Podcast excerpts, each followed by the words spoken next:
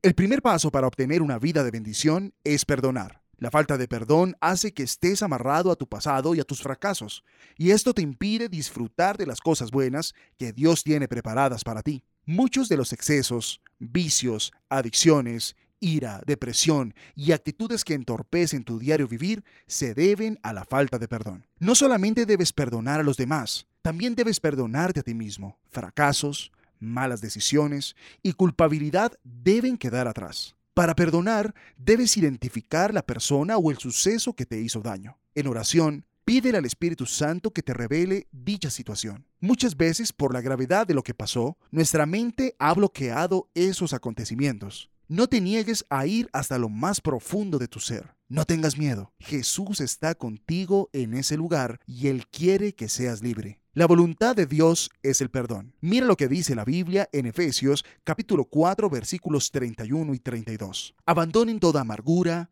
ira y enojo, gritos y calumnias, y toda forma de malicia.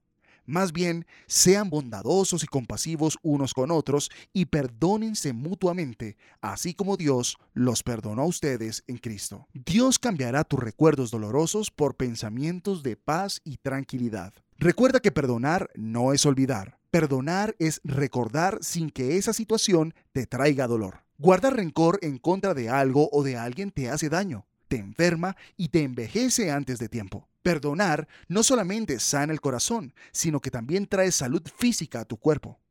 Mira lo que dice Hebreos capítulo 12, versículos 14 y 15. Esfuércense por vivir en paz con todos y procuren llevar una vida santa, porque los que no son santos no verán al Señor. Cuídense unos a otros para que ninguno de ustedes deje de recibir la gracia de Dios. Tengan cuidado de que no brote ninguna raíz venenosa de amargura, la cual los trastorne a ustedes y envenene a muchos. Perdonar es una actitud que eliges tomar frente a la vida que te trae libertad y bienestar. Te invito para que empieces a bendecir tus generaciones a través del perdón.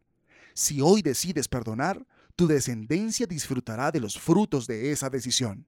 Bendiciones.